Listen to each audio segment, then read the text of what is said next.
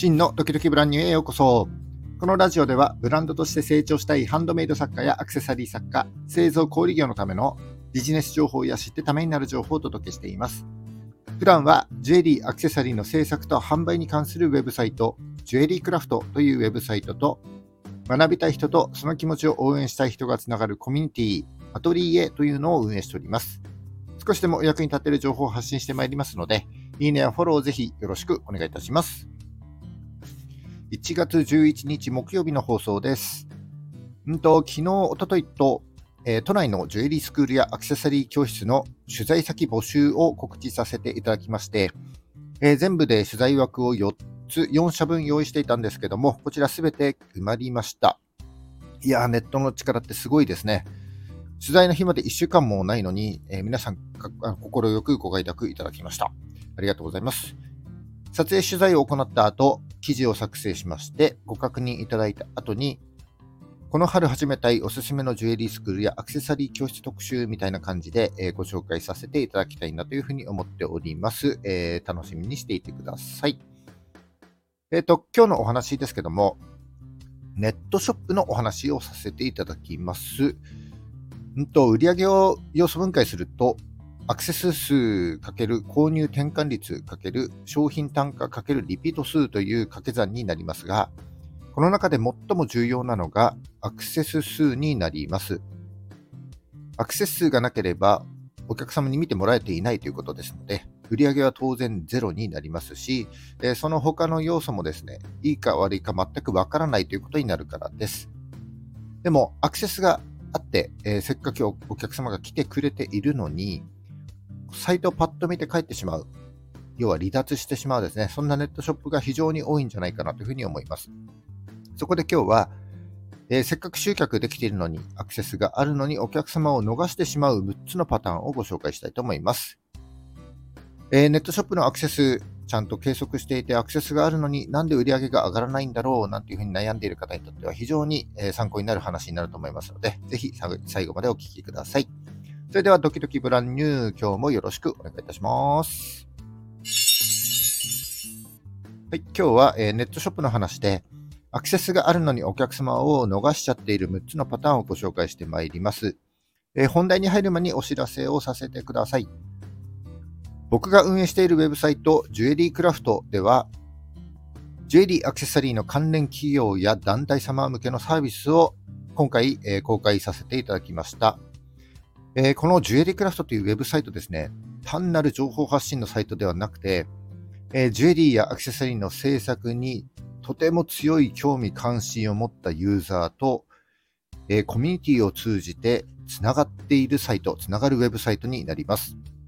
ウェブサイトでの情報発信はもちろん、インスタをはじめとした16の SNS 媒体、LINE オープンチャットと Discord によるコミュニティ、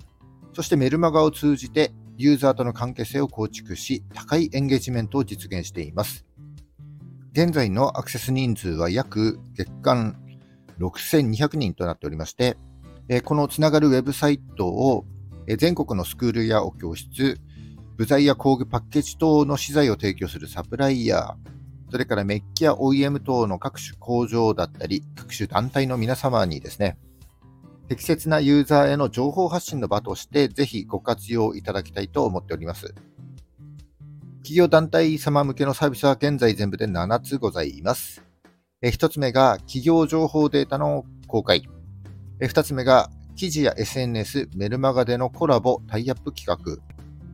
3つ目がサイト内で企業団体様の YouTube 動画を公開するコンテンツ。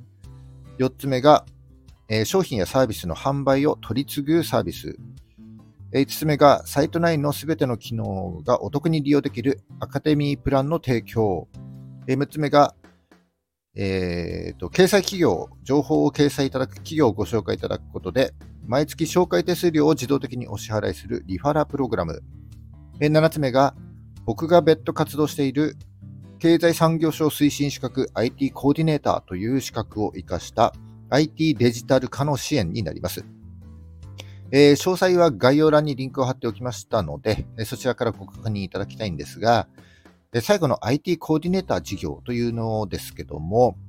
うんと、デジタル化が進む社会において IT 経営の実現だったり、デジタルとアナログを融合したようなマーケティング、それから経営のあり方というのが、今後ですね、ますます必要とされていきます。この IT コーディネーターという資格は、経営と IT の両面に精通した人材育成として、え経済産業省が中心となって立ち上げた非営利活動法人 IT コーディネーター協会というところが行っている事業になります。その中でも僕は言ってみればジュエリー、アクセサリー業界に特化した活動を行っているというような人材です。えー、特にデジタルマーケティングの領域においては、えー、ウェブサイト構築だったり、ブランディング、それから BPR って言われるビジネスプロセスリエンジニアリングですね。まあ、業務改善といったところに強みがありますので、えー、例えばホームページを放置していて全く機能していないとか、え情報や人的資産といった目に見えない資産を有形資産として活用したいとかえ、デジタルとアナログを融合したような新しいサービスを展開したい。そんな風に考えている企業や団体の皆様はぜひお気軽にご相談いただければ幸いでございます。え僕だけでなくて、えー、先ほどちょっとご紹介した IT コーディネーター協会、それから、えー、全国に、えー、連携した支部があります。で、その各支部、全国の各支部と連携を図りながら、えデジタル化だったり、IT 経営の実現のお手伝いをさせていただければ幸いでございます。はい、ちょっと前置きが長くなりましたが、本題に入ってまいります。え今日は、せっかく集客できているのに、アクセスがあるのに、お客様が離脱しちゃうパターンですね。これを6つご紹介したいと思います。え、今日のパターンに当てはまっているネットショップの皆様は、ちょっとこの放送が終わったらすぐにチェックしていただいて、えー、対策をしていただければなというふうに思います。えー、っと、冒頭で話したように、売上を構成するのは、アクセス人数かける購入転換率かける商品単価かけるリピート数という掛け算になるわけですけども、今日の話は、この要素の中でも購入転換率という部分に当たるものになります。ただ、その前にですね、そもそもアクセス数がわからないという方は非常に問題です。これ、お店をやっているのに、お客さんが来ているかどうかさえもわかんないということになりますので、えー、アクセス数をまずは知る、どれくらい自分のサイトが見られているのかを知るということが非常に重要になってまいります。でこれを正確に把握するにはツールが必要になってまいりまして、このラジオでも以前ご紹介しておりますけども、4つの無料アクセス解析ツールがございますので、そちらを、え導入してください。え4つのアクセス解析ツールとは、Google Analytics、Google Search Console、Bing Webmaster ツール、Microsoft Clarity、この4つになります。それから自分のアクセスをカウントしてしまうと、正確なアクセス人数が把握できませんので、自分のアクセスをブロックするアプリやだったり、それから設定ですね、こちらもしっかりと行ってください。このツールに関しては、え、以前の僕のこのラジオの放送だったり、ウェブサイトジュエリークラフトの中でもご紹介しておりますので、え、この放送が終わったらすぐにチェックしていただきたいなというふうに思います。はい。じゃあ、ここから、え、ネットショップでお客様が離脱しちゃうパターン6つご紹介してまいります。まあ、細かい点を挙げると、他にもたくさんあると思いますけども、基本的なことをピックアップしてみました。えー、と、お客様が離脱しちゃうパターン6つですね。1、表示速度が遅い。2、ページが見づらい。3、文字が多すぎる。4、商品がわかりにくい。5、決済手段が少ない。6、そもそもサイト自体が信用できないです。えー、1個ずつご紹介してまいります。まずは、えー、表示速度が遅いですね。多分皆様も経験したことがあると思うんですけど、えー、サイトにアクセスしたのにこうページが表示されるまでにもう3秒以上かかってしまったらですね、もういいやってなっちゃって離脱しちゃいますよね。とページの読み込み速度、表示速度には、えー、読み込んでいるシステムもありますけど、写真サイズなんかも大きく影響しますので、写真サイズ、容量ですね、こちらが適切かどうか、それから動画を使っている場合には、ウェブサイト用にちゃんと最適化されているかどうか、特にモバイルに対してですね、これに最適化されているかどうか確認してみてください。2つ目がページが見づらいです。えー、これはページの構成に関することになりまして、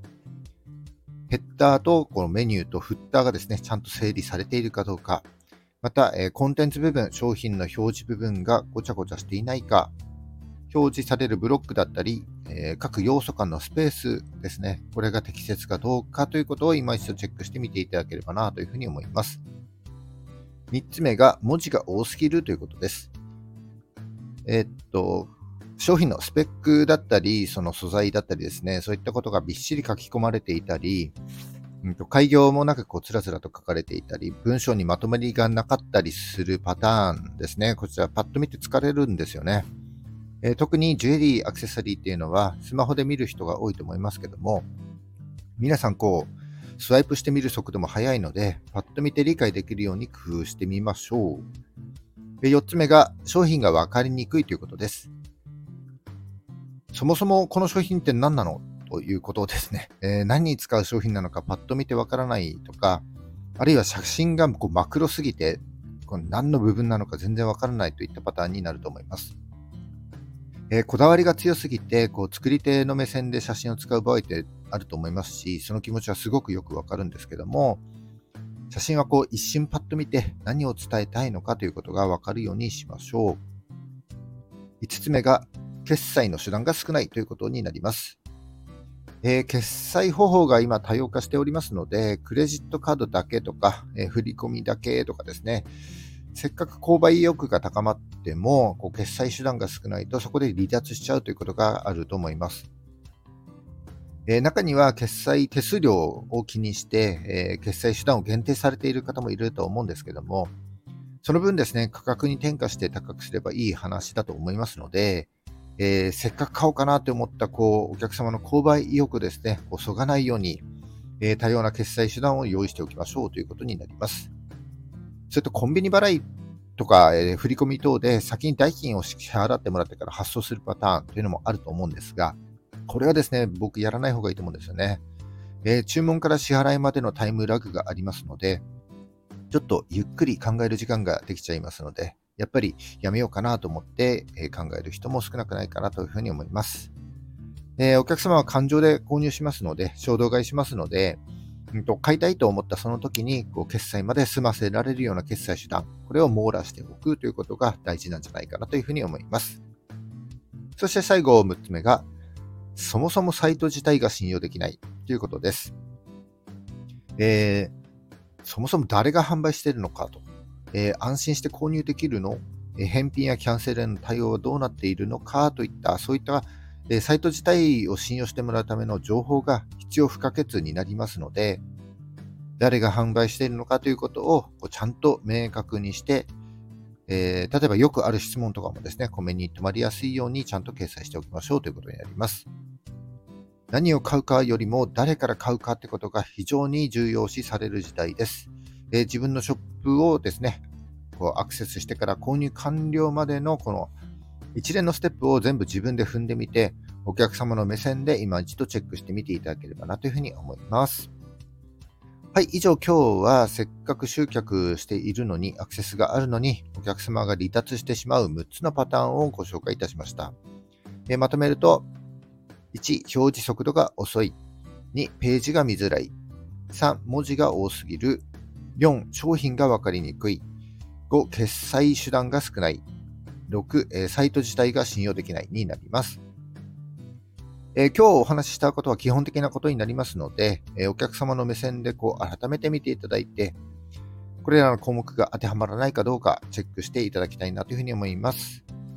それと最初にお伝えしましたけども、そもそもアクセスがわからないっていうのは非常に問題ですので、えー、今日もご紹介しました4つのアクセス解析ツールですね。えー、それから自分のアクセスのブロックというのは必須になりますので、ちゃんと設定してください。また、ネットショップを作って放置しちゃってるという方は非常にもったいないので、えー、この放送を聞いたらすぐにですね、改めてチェックしてみていただければなというふうに思います。はい、以上今日はネットショップのお話です。えー、お客様を逃がす6つのパターンというのをお話しさせていただきました。えー、今日の話が少しでも役に立った、ためになったと思った方は、いいねをお願いします。聞いたよという印で、いいねボタンをポチッと押して残して帰っていただけると非常に嬉しいです。今後も頑張って配信してまいりますので、よかったらフォローもぜひよろしくお願いします。はい、じゃあ1月の11日木曜日ですね、えー、ラジオドキドキブランニュー次回もお聴きください。それじゃあ、バイバイ。